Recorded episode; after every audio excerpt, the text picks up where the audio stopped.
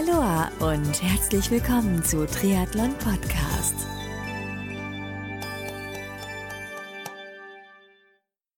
Aloha und herzlich willkommen zu einer neuen Ausgabe von Triathlon Podcast. Mein Name ist Marco Sommer und heute geht es im Expertentalk um das Thema Mentaltraining, denn meiner Meinung nach ist das, was zwischen den Ohren abgeht, mindestens genauso wichtig wie Schwimmen, Radfahren und Laufen. Dazu habe ich erneut die Expertin Ute Simon Adolf eingeladen, die unter anderem Triathlon-Profis bei ihrem Mentaltraining unterstützt und sich mit dem Thema ziemlich gut auskennt. Heute geht es um eine zuvor erhaltene Hörerfrage und zwar vom Thomas, der gerne wissen würde, mit welcher Strategie er sich im Rennen noch ein bisschen mehr quälen kann.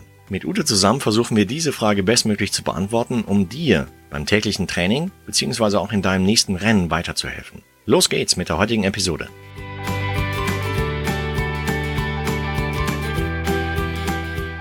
Herzlich willkommen hier beim Thementalk von Triathlon Podcast.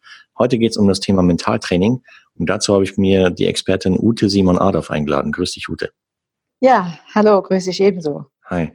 Äh, für alle Hörerinnen und Hörer von Triathlon Podcast, die den etwas ausführlichen Talk mit Ute verpasst haben, schnellstens nachholen. Schaut im Archiv nach von Triathlon Podcast. Dort findet ihr die Folge mit Ute. Ich glaube, ja, Folge boah, 120 oder so packe ich auf jeden Fall in die Show Notes zu diesem Thementalk. Ich hatte im Vorfeld zu diesem Thementalk bei mir in der geschlossenen Facebook-Gruppe mal nachgefragt, wer Fragen an dich hätte. Und da kamen einige Fragen äh, mhm. von, von Triathlon-Amateuren, unter anderem vom Thomas. Äh, und zwar der Thomas, der hätte ganz gerne eine Strategie, um sich beim Wettkampf etwas mehr zu quälen.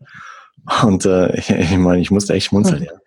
Der ja. quält sich anscheinend schon im, im Training ein bisschen, aber würde sich gerne im Wettkampf noch mehr pushen weil er im Wettkampf häufig so in diesen Komfortzonen, in dem Wohlfühlbereich driftet. Hm, was meinst du? Was, was könnte der Thomas in dem Fall machen, um sich im Wettkampf ja. breiter zu pushen? ist interessant, weil diese Frage sehr, sehr oft äh, bei mir im, im, im Office jetzt wirklich auch zustande kommt, so wie kann ich tun, mehr über meine Schmerzgrenze zu gehen, mehr über meine Grenzen hinaus. Und dann bin ich auch jemand, ja, noch nicht mal unbedingt der Schmunzel, sondern erstmal so fast die Luft anhält, so, äh, warum will derjenige das jetzt wirklich tun?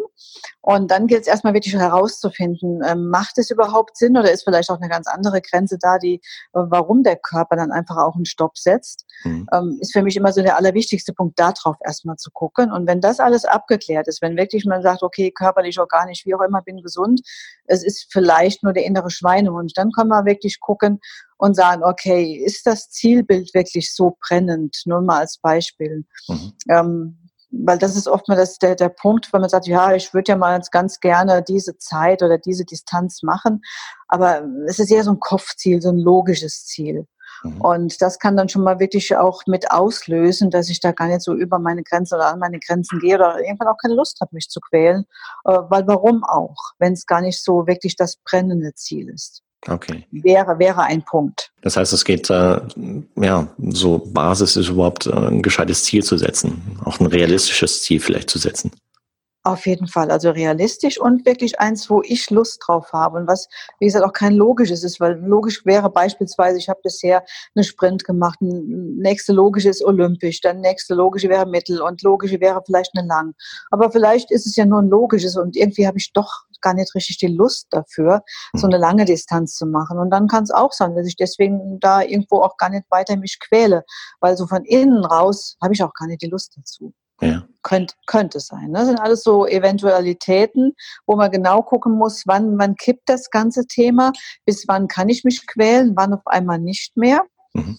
Ähm, könnte, könnte mit einem Punkt sein, ja. Mhm. Ja gut, und für den Fall, dass es über den Punkt hinausgeht, könnte es auch einen negativen Charakter annehmen, letztendlich.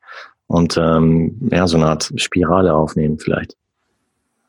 Das auf jeden Fall. Und, und für mich passend kommt gerade äh, so ein Thema, was ich mit einer Athletin habe, mit einer Triathletin, äh, die mich einfach auch deswegen genau gebucht hatte, um wirklich äh, sich endlich mal zu quälen. Wie hat sie so schön gesagt, mein, mein Mann hat zu mir gesagt, dann kotzt doch mal endlich, also wirklich über diese Kotzgrenze, an die Kotzgrenze im Wettkampf zu gehen. Mhm. Und sie sagt immer, ich krieg's nicht hin. Ja, und jetzt gerade letzte Woche Donnerstag rief, Donnerstagabend rief sie mich an und sagte, ja, jetzt hat sie die Lösung. Sie war wieder erkältet und wollte jetzt eigentlich hier bei dem Ironman Italy mitmachen und ist zum Arzt gegangen und was kam raus? Sie hat einen Herzfehler.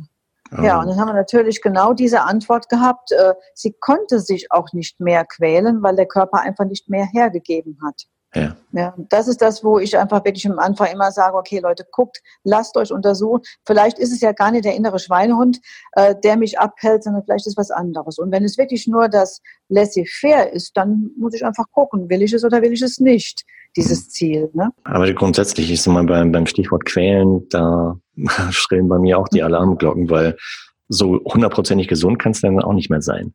Ähm, kommt auf den Typ drauf an. Ne? Der eine braucht wirklich diese, diese, diesen Quälgeist sozusagen und dann hat er erst für sich das Gefühl, ich habe was geleistet. Und ein anderer sagt, wenn es wirklich voll in das Quälen reingeht, dann macht das Ganze keinen Spaß mehr und dann ist es nicht mehr mein Thema. Die Unterschiede haben wir auch schon mal in unseren, ja, in unseren Athleten. Okay, das heißt dann ähm, nochmal zurück auf die Frage von Thomas, weil äh, er ja. hätte gerne eine Strategie, um sich beim Wettkampf etwas mehr zu quälen. Was, was könnte er zum Beispiel während des Wettkampfs die, dann tun?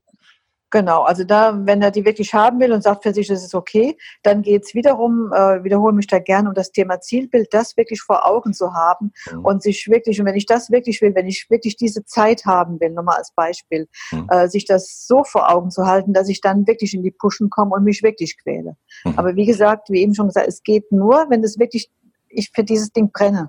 Mhm.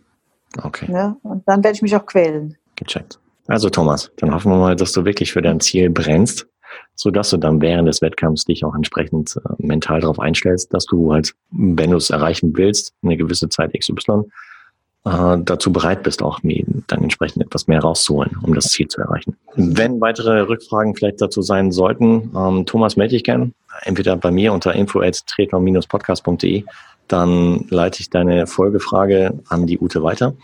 Oder nimm direkt vielleicht zu Ute auf. Ute findest du auf Social Media wie Facebook zum Beispiel. Verlinke ich in den Show Notes, sodass du dann direkt mit der Expertin Kontakt aufnehmen kannst. Prima, Ute. Vielen, vielen Dank. Ja, gerne. Und ja, ich bin gespannt auf die nächste Frage, die wir dann beim nächsten Thementalk behandeln können. Okay. Also dann, ciao, ciao. Ciao, ciao.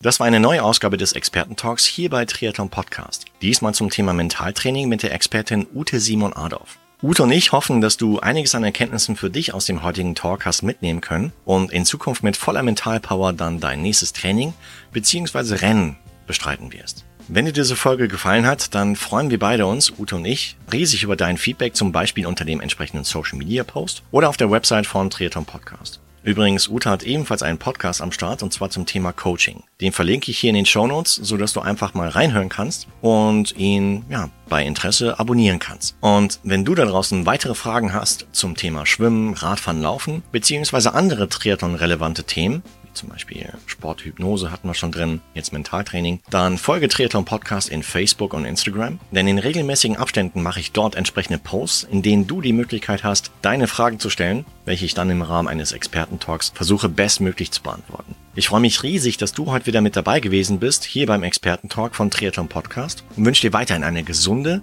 unfallfreie und erlebnisreiche Trainingszeit und Vorbereitung auf dein nächstes Rennen. Bis zur nächsten Ausgabe, bleib sportlich, dein Marco.